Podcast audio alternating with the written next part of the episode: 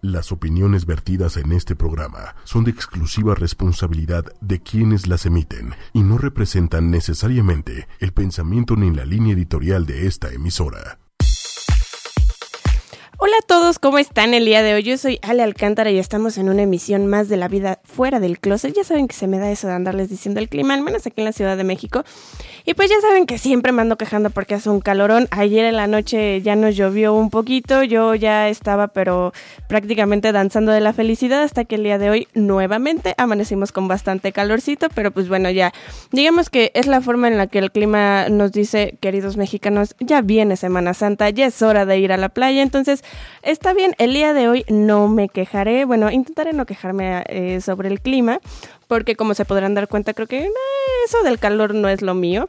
Pero pues bueno, el día de hoy vamos a tocar un tema que la verdad a mí me apasiona, es lo que llevo haciendo desde hace ya casi un año, he conocido gente maravillosa y pues hoy vamos a tocar el tema de activismo LGBTTTI aquí en México, de qué trata, cómo puedo ser activista, qué tan difícil es ser activista en México y para eso tenemos a una queridísima amiga eh, con quien ya estoy colaborando en, en varios proyectos, a mi gran amiga Irenka, que justamente pues la conocí gracias al activismo. Irenka, ¿cómo estás el día de hoy? Hola, muy bien, buenas tardes a todos, a todas. Es un gusto estar aquí. Muchas gracias por la invitación. No, muchísimas gracias a ti por andar por aquí. Y pues bueno, vamos a tocar el tema del activismo. Para empezar, me gustaría que definiéramos, que le dijéramos a los radioescuchas, ¿qué es el activismo? ¿Qué significa ser activista? Activista para mí es una realidad, es parte de mi vida, es una pasión, una motivación, es algo fuerte e indispensable en mi vida, algo muy, muy lindo y placentero. Sí, la verdad es que digo, existe, existe eh, muchos tipos de activismo. El activismo social aquí en México, la verdad es que, pues sí, tal vez no seremos demasiados, pero sí ya vemos muchas personas que, que estamos dentro del activismo.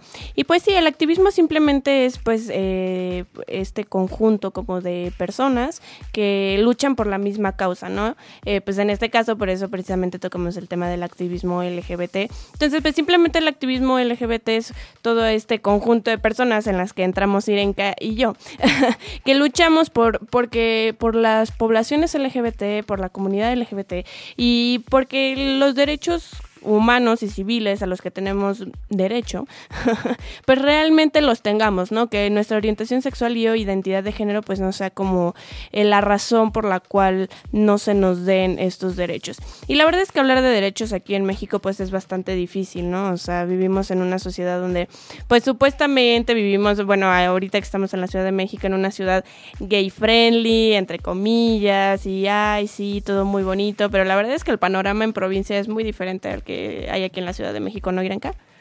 Claro que sí. Eh, la CDMX está considerada gay friendly, pero está en nosotros, en nosotras, eh, activistas o público en general, en llevarlo a cabo. No necesitas eh, tener la etiqueta de activismo para estar a favor de toda esta ola de injusticias y convertirlas en algo justo y es algo constante y es algo para mí que me apasiona mucho.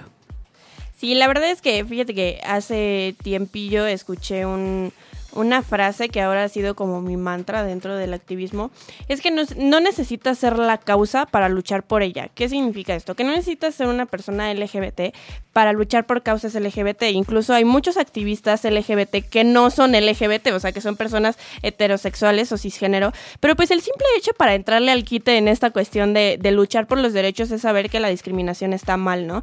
Y en ese momento en el que te das cuenta que la discriminación está mal, entonces ya desde ese momento empiezas con tu activismo. ¿Por qué? Porque viene como toda esta revolución de ideas, ¿no? O sea, de repente en tu familia ya que alguien haga como un comentario como discriminatorio ya te salta, ¿no? Y ya, al menos ya pones la cara de, ¿sabes qué? No me parece lo que estás diciendo. Y ya después empiezas a hacer comentarios y ya de repente cuando te das cuenta ya te empiezas a, a, a meter en el mundo del activismo. Entonces realmente yo creo que entrar al activismo no es difícil, lo difícil es quedarte dentro del activismo, ¿no? O sea, porque la verdad es que es un, pues es un movimiento, eh, no, no es excluyente, o sea, pero sí llega a ser hasta cierto punto un poco cerrado, ¿no? O sea, y porque incluso entre activistas hay como una lucha de ideas muy, muy, muy fuerte. Entonces, la verdad, realmente, bueno, yo lo veo así. Lo difícil no es entrar al activismo, sino quedarte en él. ¿Tú qué piensas? Así es, es fácil entrar al activismo siempre y cuando tengas la devoción, la dedicación, el espíritu, no tanto en lo económico, sino en la ayuda en general a la, a la población, en este caso a la comunidad LG, a la población LGBTTI. Y claro, puedes iniciar eh, siendo activista de tú sola, tú solo, y posteriormente ir eh, escalando, ir viendo, moviéndote y vas a encontrar los medios, los motivos, las personas que te van a impulsar, que te van a ayudar para seguir en este, en este escalón. Y pues bueno, eh, Obviamente vamos a tocar muchos, muchos temas en el programa de hoy, de qué trata el activismo. Eh, igual existen muchas asociaciones eh, LGBTTI que nos pueden ayudar como a, empezar a envolvernos en el activismo. Obviamente vamos a hablar de cómo Irenka y yo entramos al activismo y por qué nos hemos mantenido en él. Pero ¿qué les parece? Ya saben que a mí me encanta estarles pasando como la nueva música que, que sale los viernes, porque los viernes en la música es como los, los viernes en el cine, cada viernes hay un estreno. Entonces, ¿qué les parece? Vamos a checar la lista de canciones. la verdad es que escuché esta canción esta mañana, con esta canción inicié mi día y la verdad es que me gustó bastante, así que ¿qué les parece si escuchamos la nueva canción de Shakira, que se llama Me enamoré, para que ya empiecen a, calentar motores para esta Semana Santa, que todavía no empieza, pero seguramente ya la van a empezar este fin de semana. Entonces vamos a escuchar Me enamoré de Shakira regresamos aquí a la vida fuera del closet por ocho y media.com.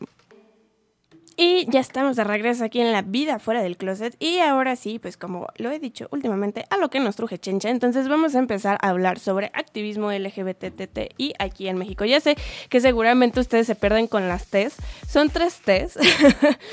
pero luego suena como el TTTTTT, pero no, solo son tres, pero es necesario eh, decirlas. Ya se los había comentado anteriormente por qué. Si no se acuerdan, acuérdense que son las T's de transgénero, transexual y travesti y la I pues de intersexual. Entonces, vamos a hablar un poquito sobre cómo está el panorama en cuanto al activismo LGBT aquí en México. La verdad es que tenemos un problema muy grande los activistas aquí en México. Vivimos en una siempre que siempre que empiezo una frase con él, vivimos en una sociedad, empiezo que siento que voy a empezar como con un discurso súper chafa de esos que se han dado últimamente, pero es necesario decirlo. Vivimos en una sociedad donde pues el más, un poquito más del 82% de la población mexicana es católica. Incluso, bueno, yo siempre lo he dicho, soy católica porque me bautizaron, pero realmente no practico el catolicismo. Ahora, de ese porcentaje, la verdad es que no sé cómo, cuál sería el porcentaje eh, respectivo, pero pues de ese porcentaje hay muchas personas que son muy fanatistas, que la religión no tiene nada de malo, el fanatismo sí.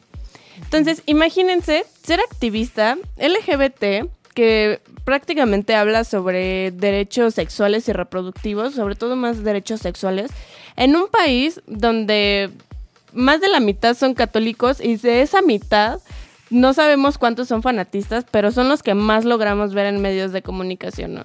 Entonces, la verdad es que tenemos pues como este, no enemigo, pero sí como este problema de luchar con el fanatismo de la gente, ¿no? O sea, la iglesia siempre se ha encargado de dar 20 mil discursos sobre el por qué los gays no deberían de casarse, sobre la ideología de género, que yo no sé de dónde sacaron ese término, porque ni siquiera ellos saben explicar qué es la ideología de género, la cual no existe. Este, que si un niño va tiene dos mamás o dos papás, va a terminar siendo gay y que no sé qué. O sea, la verdad es que la Iglesia Católica es un, es un frene muy grande para los activistas LGBT aquí en México, ¿no?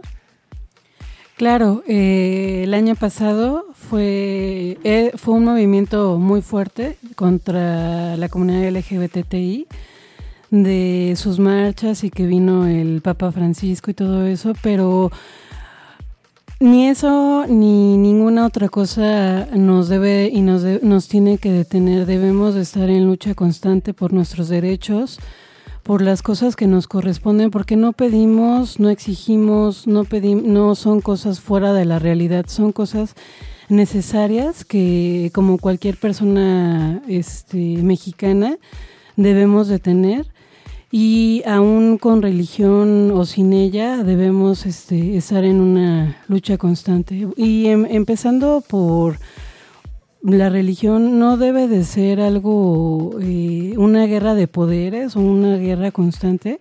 Claro que puedes estar en la comunidad LGBTI y teniendo tu religión y las puedes fusionar muy bien siempre y cuando seas este, respetuoso y no confrontes a las personas de otras religiones pues es, es algo que sí se debe de llevar así, ¿no? Sí, totalmente. Y bueno, justamente eh, la verdad es que la lucha por los derechos sexuales se ha convertido en un campo de batalla cultural y religioso, ¿no?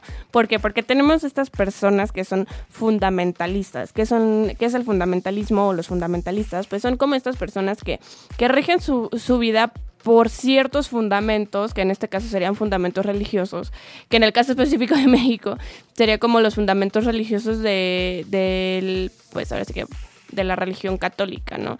Este, sobre todo de la Iglesia Católica Romana que, que, que rige aquí en México, que pues realmente yo siempre lo he dicho, mi problema no es con la religión, mi problema es con la Iglesia Católica que está aquí en México, que son cosas muy, muy, muy diferentes. Y entonces, ¿qué es lo que pasa? Bueno, los fundamentalismos pues toman elementos de la religión, del nacionalismo y otras ideologías y tradiciones para inventar una autenticidad cultural que es fija, inalterable y monolítica, pero que también está amenazada por las influencias supuestamente corrosivas de los derechos humanos. Cada vez con mayor frecuencia, pues la sexualidad y el cuerpo son sus campos de batalla elegidos, o sea, ahora resulta que desde hace 10 años que se aprobó el matrimonio igualitario y apenas el año pasado empezaron a hacer sus despapalles, ¿no? Llámese Frente Nacional por la Familia. Entonces lo que resulta devastador es que este argumento cultural intenta colocar a las personas LGBT como seres que no pertenecemos, que no podemos ser incluidos y que ni siquiera se nos debe de escuchar o comprender. Ese es el problema con las personas que se rigen bajo fundamentos de la, de la Iglesia Católica, ¿no? O sea, justamente en alguna marcha vi como un cartel que traía una chava que decía que está bien decir que no haces las cosas porque tu religión no te lo permite, pero está mal decirle a las personas que no pueden hacer ciertas cosas porque tu religión no te lo permite, ¿no? O sea, la verdad es que el regir tu, tu estilo de, de, vida bajo los fundamentos de alguna religión, llámese catolicismo, cristianismo, los que son mormones, los que son este protestantes, los testigos de Jehová, lo que sea, que también existe una diversidad religiosa bastante grande, aunque aquí en México no, no nos acercamos tanto a las otras religiones. Eso no está mal, o sea, tú decides cómo llevas tu vida. Pero hacer que los demás lleven su vida como tú quieres, porque si no te vas a sentir como mal al respecto, ahí es donde está el problema, ¿no? Donde está el problema de este asunto. Porque pues al fin y al cabo solamente estamos hablando de derechos humanos, no estamos pidiendo otra cosa, no estamos pidiendo privilegios, no estamos pidiendo que se... Bueno, obviamente somos, o sea, personas diferentes, las diferencias no tienen absolutamente nada de malo. Yo pienso que sería como tonto que en algún, que en ciertos rubros eh, se nos trate igual, porque pues es como no, o sea, tenemos diferencias y gracias a esas diferencias, pues sí, se nos tiene que tratar diferente, pero no de una forma discriminatoria, o sea, al fin y al cabo tienes que escucharlas, no van a ser las mismas necesidades las de las poblaciones LGBT que de las de los minusválidos o la de las personas de la tercera edad, ¿no? O sea, tal vez puedes también encajar en esos grupos, pero si nada más por, o sea, si por el momento solamente estás viviendo como por los derechos que te están quitando por ser LGBT, pues obviamente tus necesidades son diferentes y tal vez necesitas ser tratado diferente entre comillas. Pero sí, la verdad es que la sexualidad es todo un sigue siendo un mito, sigue siendo un tabú aquí en México y pues sigue va a seguir siendo este tabú hasta que no como nosotros, bueno, ustedes, la verdad es que yo no me incluyo, o sea, hasta que pues ustedes como mexicanos decidan quitarse el velo de la ignorancia de los ojos, ¿no? Hago la invitación para que las no tengan ese tipo de problemáticas y de ideas que la religión y su sexualidad sea cual sea no puede llevarse de la mano, no puede ser algo amplio, placentero.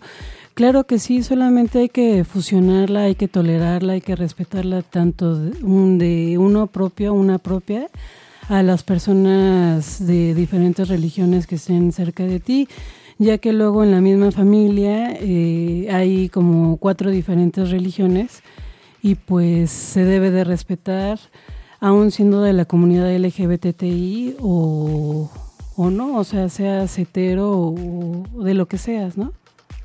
Sí, totalmente, o sea, y como siempre lo he dicho en el programa, pues todos somos diferentes y la verdad es que tenemos una diversidad no solamente sexual, sino cultural en México y realmente como que nada más centrarnos en la diversidad sexual hace que te pierdas como de todo lo demás, ¿no?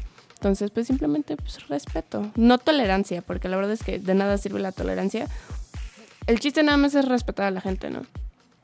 Bueno, también algo que es muy cierto y que hemos visto aquí en México es que los defensores de los derechos de las personas LGBT y los derechos sexuales en general se enfrentan a diario a niveles de violencia extraordinario. Les voy a dar unos datos. En Jamaica, una turba furiosa rodeó una iglesia en la que se estaba realizando el funeral de un hombre gay y golpeó a los asistentes. En Kenia, un grupo dijo que sus integrantes habían sido atacados por una turba furiosa que quiso lincharlos y tuvieron que ser evacuados bajo fuertes medidas de seguridad. Cualquier apoyo que se les brinde a estos activistas debe tener en cuenta no solo la atmósfera de peligro, sino la posibilidad de que ese apoyo, sin proponérselo, la incremente. Es fundamental pensar con mucho cuidado de qué manera se puede realizar una defensa y promoción eficaz de los derechos humanos en una atmósfera cultural signada por el pánico moral.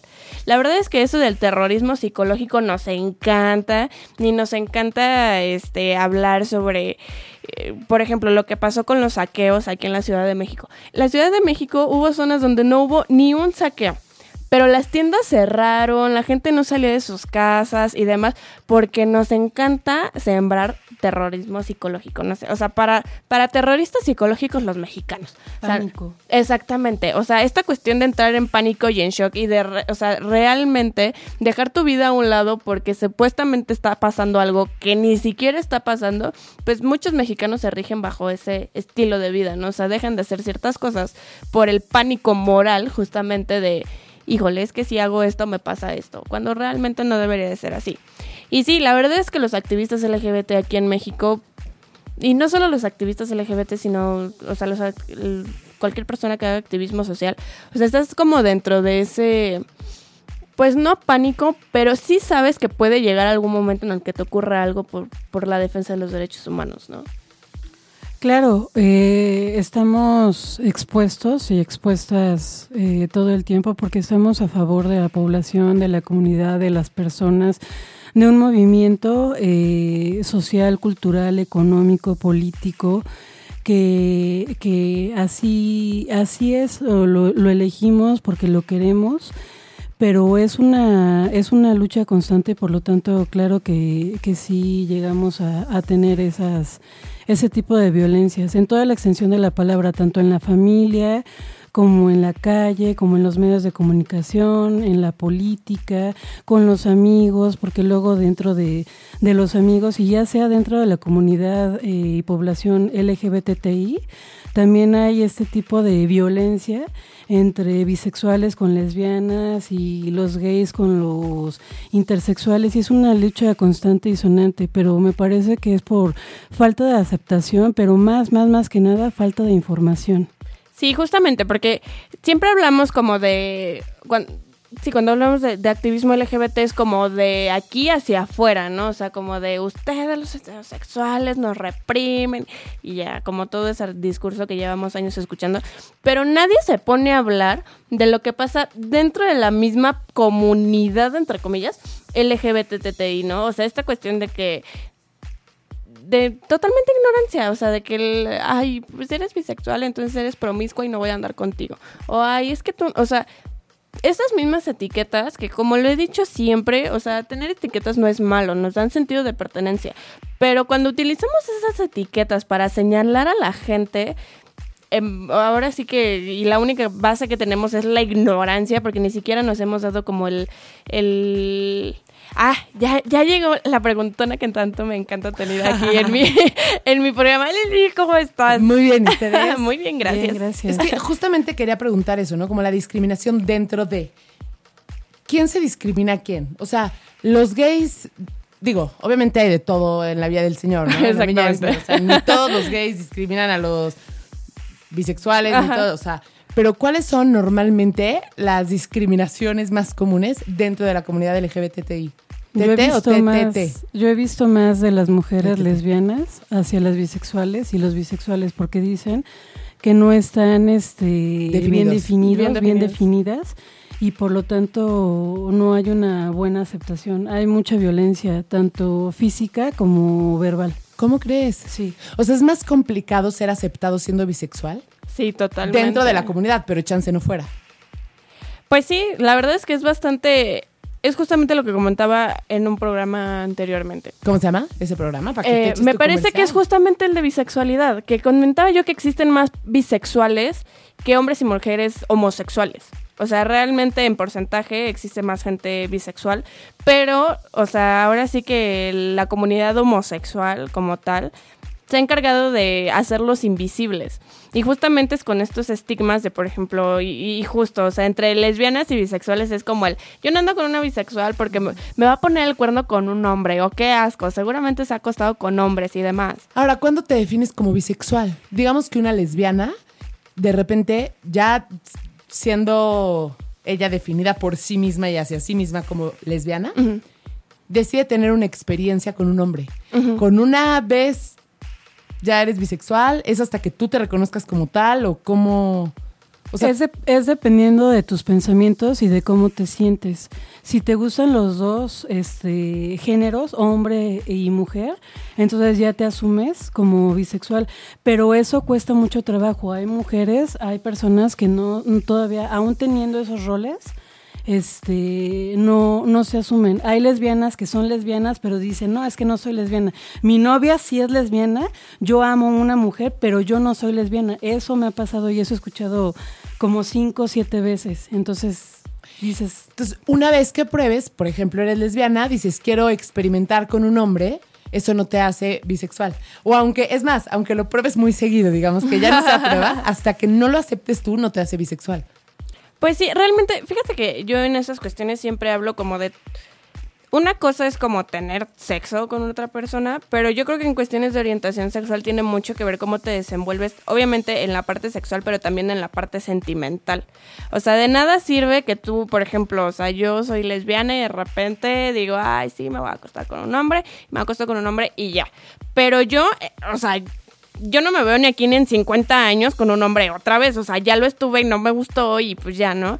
Pero yo creo que eso en parte también te ayuda como a la definición, que al fin y al cabo, como lo dices, nosotros nos definimos primero y ya después una vez que nos definimos, entonces ya es como que le decimos al mundo, ay, soy esto, soy el otro, bla, bla, bla, ¿no? Oye, tengo, tengo muchas preguntas. Si de repente ven que estoy desviando el rumbo del, del no, pro- no, del programa, me hacen caras ¿sabes? y pongo un alto. Pero, bueno, regresando al tema de la como discriminación interna, eh, ¿qué- porque decía, ¿no? Que hay como mucha discriminación hacia, hacia las personas bisexuales. ¿Qué pasa, por ejemplo, con los trans? O con los transve- travestis. Uy, también es todo un tema.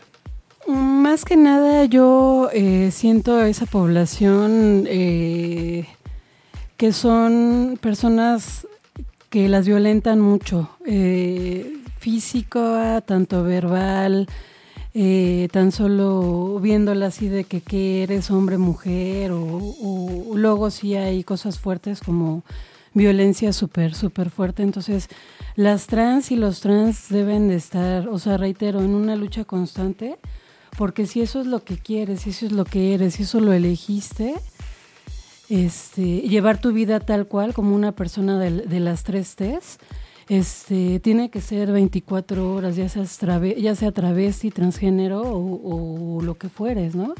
Es, es claro que es una población muy, muy violentada y tienen, sufren mucha discriminación, muchísima.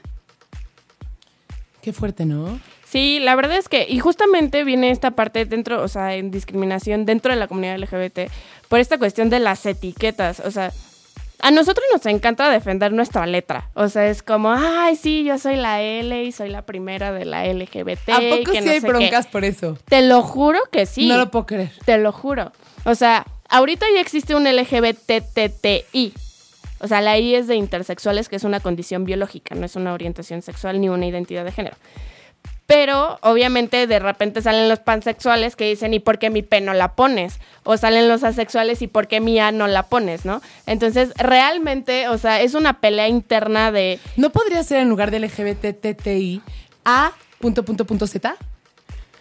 Podría ser, pero ¿sabes cuál es el problema? Y justamente lo escuchaba en una reunión hace un par de semanas el poner LGBT o el poner LGBTTI o el poner LGBTXYZ es cuestión de comunicación en medios. O sea, muchas veces el poner solamente LGBT es porque es a lo que la gente ya está acostumbrada. Pero el problema de poner solamente LGBT es que solamente conocen ese panorama.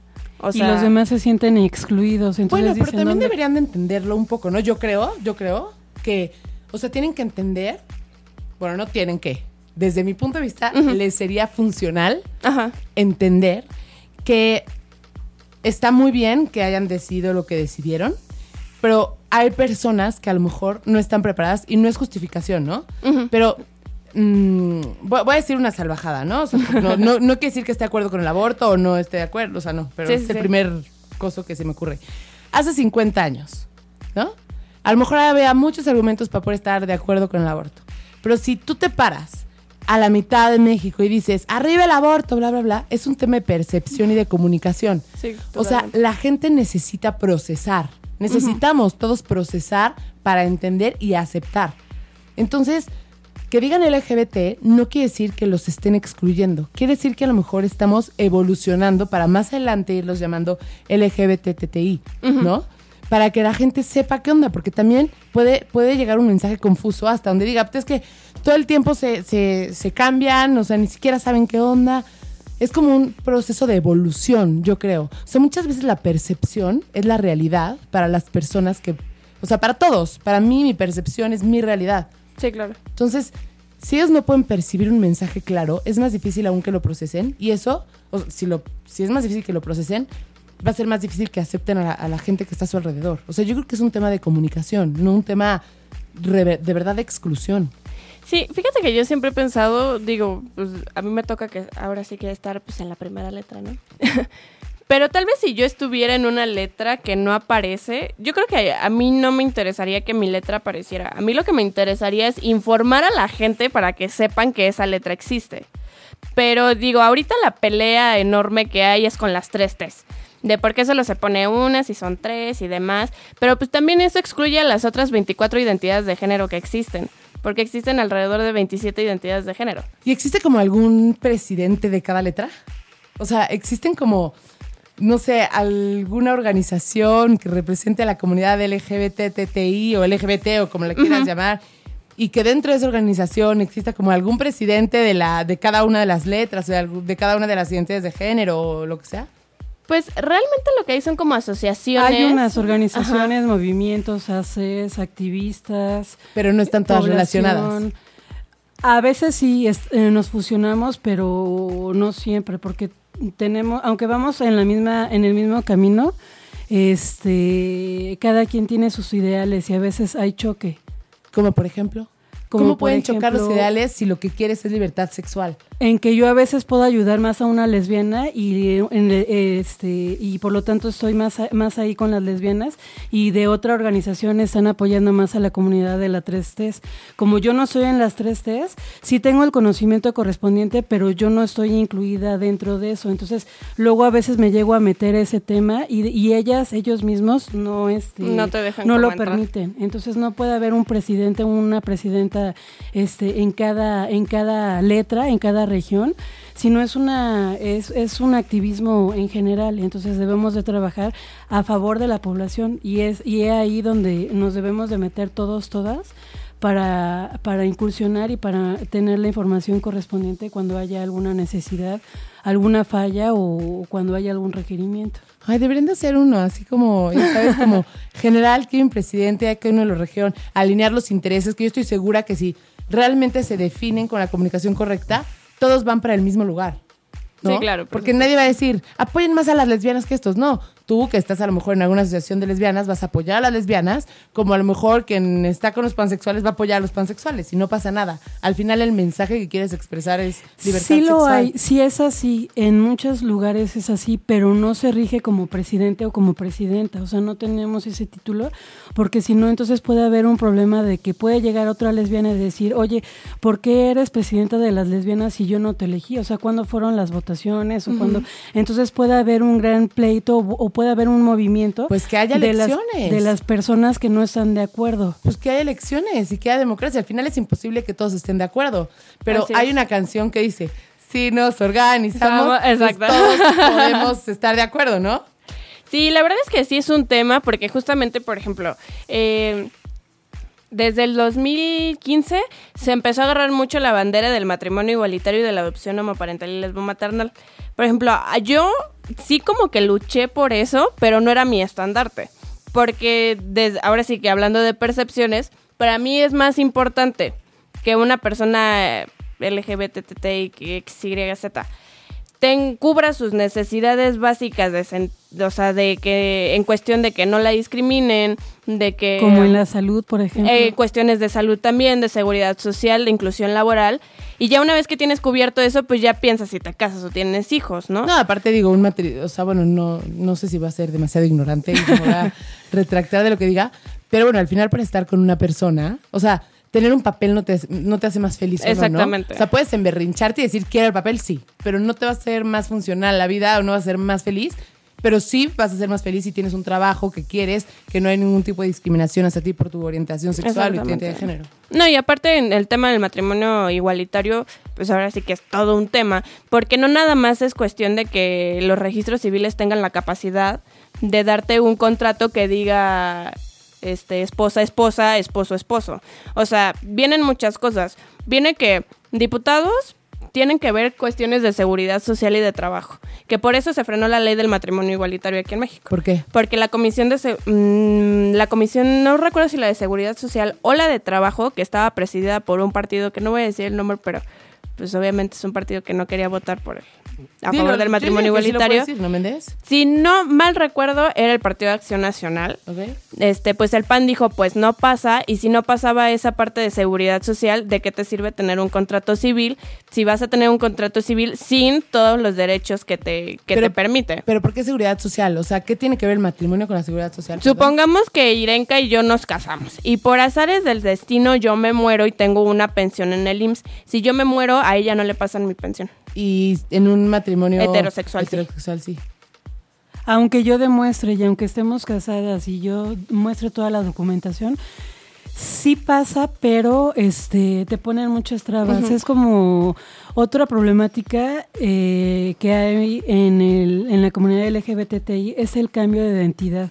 Es justo lo que te iba a decir. Y en digo, Arcos de Belén, híjole, estás, es una traba y te ponen ahí porque no quieren, ¿eh? No quieren, aunque ya tienen luz verde, por así decirlo, entre comillas, de ejercerlo y de hacerlo, no te, te ponen muchísimas trabas y muchas personas desconocen saberlo o aún conociéndolo y llevando todo tu- toda tu documentación, testigos, personas, eh, lo que sea, no, no quieren hacerlo. Hay que acudir mejor a otras instancias como juzgados, este, donde te van a hacer el trámite más rápido y es, es más eficaz. Y ahora, por ejemplo, para el tema de... de, de- siéntate, por favor. ya Siéntate, por siéntate. favor. No está abierto, no está abierto. ¿Qué número es? El 4. Venga. No, es que el otro día estaba leyendo y estaba como empapándome de un caso que me llamó mucho la atención. Eh, dos situaciones, y bueno, dos situaciones. Los seguros de vida, por ejemplo. O sea, no nada más los, los, los- los del IMSS o gubernamentales, sino lo- lo- los casos de los seguros de vida. Pasa exactamente lo mismo, ¿no? Así es. Este, de por sí que te ponen trabas para todo, ¿no? Y Sí, en, una situación, no quiero decir normal, pero frecuente, que es heterosexual. Ajá, te, te ponen Sí. trabas absolutamente de todo. En estas situaciones eh, todavía ponen muchísimo más trabas. ¿no? Así es. Eh, por, por eso es- eh, esa parte sí entiendo que es importante un papel legal con los cuales se, se puedan respaldar. Así es. Porque obviamente ese tipo de empresas pues, van a buscar eh, cualquier tope para no pagar, ¿no? evitar, evitar pagar. Este, y por otro lado, nos enfrentamos a dos cosas en este bendito llamado país, pero pues así, así son las cosas. Y una es obviamente la corrupción, este, Nada los nuevo, pésimos servicios que tienen todavía en el gobierno, por más que le quieran decir y hacer, señor Mancera, sí, pésimos servicios. Este, y no nada más aquí, ¿no? O sea, seguimos celebrando que en Tlaxcala pusieron escaleras eléctricas, por el amor de Dios. Exactamente. Entonces, este, pues así están los servicios hoy, hoy, hoy en día. Entonces, entre sí, que muchos ignoran que ya pueden tramitar este tipo de cosas. Y dos, que no faltará el vivo que quiera fingir un cambio de sexo para este pues meter papeles falsos, ¿no? A ver, pero por ejemplo, yo ahí tenía justo una pregunta, ¿no? ¿Se acuerdan que estaba diciendo, bueno, en el caso en que te emberrinches que quieres tu acta de matrimonio, ¿no sería más fácil darle la vuelta? Y yo sé que no se trata de darle la vuelta, ¿no? Sí. Pero ¿no sería más, false- más fácil darle la vuelta? eh, tramitar un, cambio de, identi- de identidad. identidad de género para que te, vuelva, te vuelves hombre, ¿no? O sea, si Sí, eh, un- bueno, en este caso. se vuelve... Y te, perdón, me salen muchas preguntas. ¿Tienes que cambiar tu, tu nombre a un nombre masculino si te Sí. cambias de género? Sí, Forzosamente. totalmente. O sea, para hacer un cambio de identidad de género, no una o sea, ya la operación de reasignación de sexo ya conlleva muchas otras cosas. Pero el simple hecho de hacer un cambio de identidad de género, que no te obviamente. tienes que operar necesariamente. No te, número uno, no te tienes que operar necesariamente, pero obviamente el Estado tiene como sus filtros. Uno de estos filtros es hacerte pruebas psicométricas. O sea, por más que tú intentes como dos noches antes intentarte tragar un libro sobre, trans- tra- eh, sobre transgénero y, y codificar tu mente para que de repente de un día al otro, o sea, la verdad es que no hay forma de que tú en un examen psicológico no salga esta cuestión de... O sea, tú me estás diciendo que si yo estoy hablando con alguien que no sepa qué, qué género es, Ajá. yo le podría mandar, o sea, no lo estoy viendo, no sé cómo se llama, yo le podría mandar un examen y me saldría en el test qué género es. Sí, por supuesto. Sí. Así es. Totalmente, o sea, existen estos... Es justamente estos filtros, es, por ejemplo, con la operación de reasignación de sexo, no vas y dices, ay, pues me quiero quitar el pene y pónganme vagina. O sea, te tienen que hacer una serie de estudios psicológicos, socioeconómicos, cómo está tu, tu, este, tu círculo social, porque ha habido mucho, y sí existe, y ese es uno de los argumentos que dan muchas personas para no permitir las operaciones de reasignación de sexo. Existen muchas personas que se han arrepentido de hacerse la reasignación de sexo. Bueno, pero ya cada quien sus cubas, ¿no? O Sí, ¿por claro, qué no por la vas a supuesto. permitir porque alguien se va a arrepentir. Exactamente. No puedes estar protegiendo las decisiones diarias de cada persona. Exactamente. Por eso antes y después de la operación hay que tomar atención psicológica, aparte de la que te brinden o no te la brinden, este, para que no haya arrepentimiento alguno y sepas muy bien que eso es tu, tu gran deseo, porque sí es irreversible. Y por ejemplo, la reasignación, la operación está. O sea, sí me puedo imaginar cómo puede ser si una mujer quiere, perdón, si un hombre quiere Ah, quitarse el pene y, y chance de construir una vagina o no sé. Sí. Pero si es al revés, una mujer que quiera tener pene, Es que, bueno, digamos que... este, ¿Ponen prótesis? No, no es ¿Qué una es? prótesis. Con el mismo clítoris El mismo cuerpo. El- exactamente, o sea, primero empiezas un proceso de, hormon- de hormonización, donde se te dan inhibidores de hormonas femeninas y se te dan potenciadores de hormonas masculinas, que en este caso sería la, este, se me fue el nombre, testosterona. Entonces, pues, ¿qué es lo que pasa con estas hormonas? Pues te empieza a salir vello, se te empieza a engrosar la voz, eh, demás. Eh, después, pues, por lo regular, lo primero que se hace es un, este, un, una operación en las mamas para quitarte toda la grasa y por las mismas hormonas no te vuelven a crecer. Y si te crecen es en una cantidad mínima, ¿no? O sea, nada de qué preocuparse. Y ya cuando llega, ya cuando llegas a este punto de la reasignación de sexo, tu cuerpo ya tiene como las hormonas necesarias para que él mismo diga, ah, ok, pues ya mis hormonas son de hombre, no son de mujer. O sea, está cañón. ¿Y tu cuerpo hace que solito te salga pene? Digamos que te hacen como una reestructuración. Lo que hacen, obviamente no me sé la, la operación así como al 100%, pero literal, este, literal el, tu, el pene que, que, te, que te reestructuran sale del clítoris. O sea, el clítoris tiene la, digamos que la longitud necesaria para hacer un pene. Tengo entendido por lo que mis amigos y mis amigas trans me han dicho que por las hormonas y por lo que se inyectan y demás, claro que hay cambios, modificación en tu cuerpo.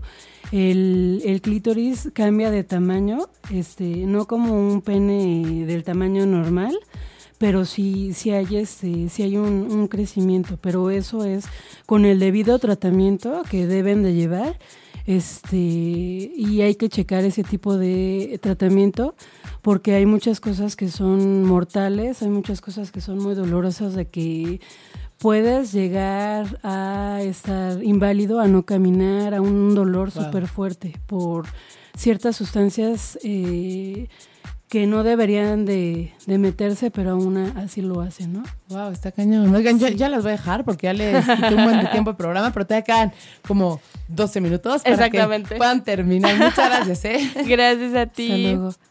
Y pues bueno, ya que nos quedan 12 minutitos, me gustaría que habláramos de cómo incursionamos tú y tú en el activismo. A mí me encantaría escuchar tu historia, Irenka. ¿A ti qué te dijo? ¿Le voy a entrar al activismo? Es momento de hacerlo.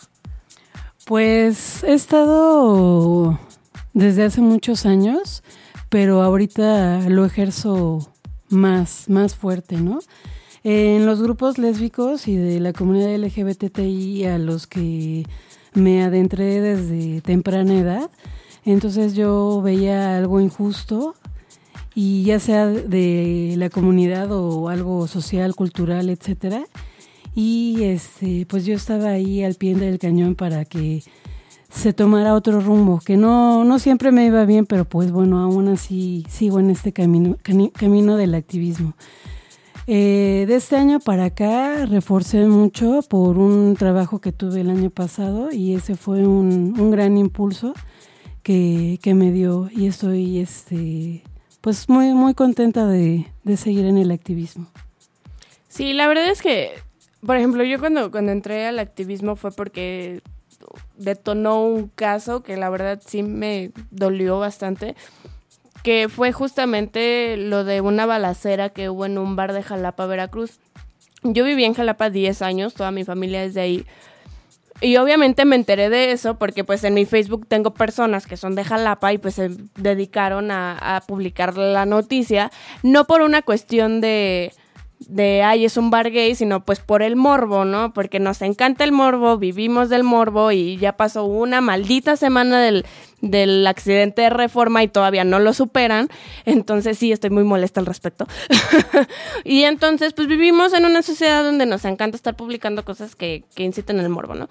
Entonces yo me di cuenta de eso, me puse a investigar con personas que yo conocía, demás, y la verdad es que me enteré de cosas sobre el caso que me dolieron bastante. Y dos semanas después ocurre lo del tiroteo en el bar de Orlando, ¿no? Número uno, a mí me molestó bastante que todos se pusieran, o sea, se pusieran a, a hacer cosa y media en Facebook de que poner en la banderita de Estados Unidos, que, ay, pobrecitos los de Orlando, y lo de Jalapa, ¿qué? Nos encanta, o sea, nos quejamos de Trump, pero, ah, ¿cómo estamos ahí al pendiente de lo que pasa en Estados Unidos, ¿no? Y de lo que pasa en otros países. Pero lo que pasa aquí en México, ni enterados. Porque, o sea, realmente, vamos a ser sinceros, a mucha gente no le interesa lo que pasa en México, porque está más divertido ver lo que pasa en Estados Unidos porque es algo que no te pega, es algo que no te duele, ¿no? Pero de repente todos empezaron a solidarizar con Orlando y la verdad es que a mí me molestó bastante que la gente, que los medios de comunicación, que los noticieros, que el- cualquier persona y cualquier, o sea, cualquier persona que, que pudiera haberle dado como voz a ese evento, no lo hizo. Y fue justamente ese el caso que a mí me hizo adentrarme como al activismo, porque dije, ¿por qué, ¿por qué nos tenemos que fijar en cosas que pasan en otros países y por qué no nos ponemos a trabajar sobre lo que pasa aquí en México, ¿no? Y pues Yo nunca había ido a una marcha gay. El, el, año pasado se me ocurrió ir a la marcha del orgullo LGBT, donde se me ocurrió meter un contingente, hizo un colectivo, demás, bla, bla, bla.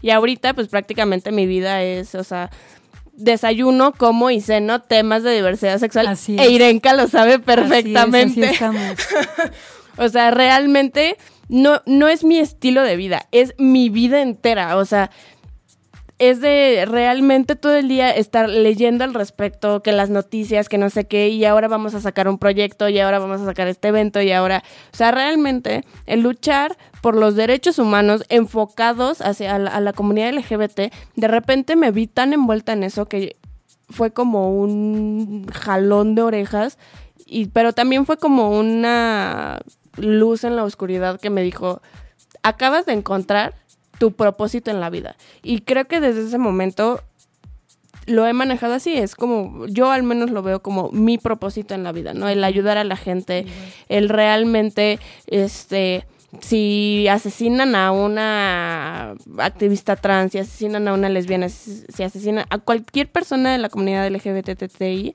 me duele como no tienes una idea, así no los haya conocido. O sea, ¿por qué? Porque pues es esta cuestión de no debería de estar pasando esto. En ningún momento, la verdad es que desde que he empezado a trabajar, en ningún momento he pensado de es que me podría pasar a mí. Creo que nunca lo he pensado. Siempre he pensado en por qué le tiene que pasar a las demás personas. Ya si me pasa o no me pasa, pues ya. Ahora sí que será lo que el Santísimo crea, ¿no? Como dicen muchas personas. Pero realmente me preocupo muchísimo por las otras personas. Y también es una forma de que a mí me llena emocionalmente y, y, y o sea, en muchísimas formas que de repente de un día para el otro me di cuenta de que ya no era mi estilo de vida, ya era mi vida entera, ¿no? El dedicarme a esto. Así es, el ser activista para mí es 24 este, por 7, por 365 días del año. Y cada que ocurre un percance, un accidente, una fatalidad, una emoción, algo feliz y contento también, porque también tenemos buenas noticias en la comunidad LGBTI.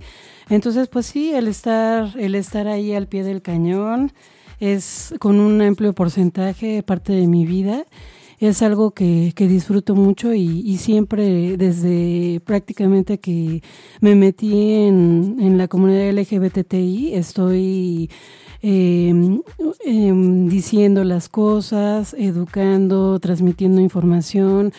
Uh, siendo justa, eh, incursionando y la lista sigue. Es, es un, es hay mucha tela de dónde cortar, pero es, es todo el tiempo.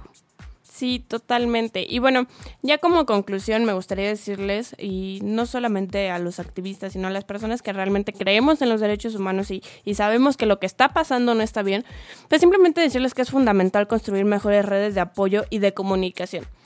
Las diferentes agendas y metas de grupos ubicados en extremos opuestos del mundo se relacionan entre sí de maneras imprevistas. Puede suceder que en un determinado país los activistas estén luchando por poner fin a los abusos policiales y a las amenazas de ejecución, sin prestar la menor atención a los derechos matrimoniales. Pero cuando las bodas gays que tienen lugar en otro país relumbren desde las pantallas de sus televisores, es posible que se desate un pánico moral y que el gobierno lo utilice como pretexto para introducir nuevas medidas represivas. Y es ahí cuando empieza nuestro trabajo. Porque seguramente eh, alrededor del mundo tenemos agendas muy diferentes, ¿no? Aquí tal vez en el 2015 nuestra agenda fue el matrimonio igualitario. Necesidades. Exactamente, o sea, tal vez aquí no surge, que, que no es así, pero vamos a suponer, aquí nos surge casarnos y tener hijos. Y tal vez del otro lado del mundo, pues le surge que los policías dejen de matarlos por el simple hecho de ir tomados de la mano en la calle. Como en Rusia. Exactamente, o sea, tenemos agendas muy diferentes, pero obviamente en algún momento lo que pasa en Rusia va a llegar a nuestros televisores y lo que pasa en México va, claro. va a llegar a los televisores rusos, ¿no? Y ahí es cuando empieza toda esta cuestión del terrorismo psicológico, ¿no? Porque a pesar de que tal vez estemos como en diferentes hemisferios o en diferentes lados del mundo, pues esto es como una ola, ¿no? O sea, de repente lo que pasa allá, desgraciadamente seguramente va a pasar aquí, y lo que pasa aquí, desgraciadamente y seguramente va a pasar allá, ¿no? Entonces, necesitamos mayor apoyo, necesitamos mayor comunicación entre nosotros, necesitamos ya dejar como de lado esta pelea de que si tú eres, que si no eres, que si te defines, que si no te defines. Aquí, como en muchas otras cosas, te tienes que olvidar de las letras, te tienes que olvidar del si soy o no soy, del si eres o no eres. Simplemente, si estás de acuerdo con que lo que está pasando está mal, vas por buen camino.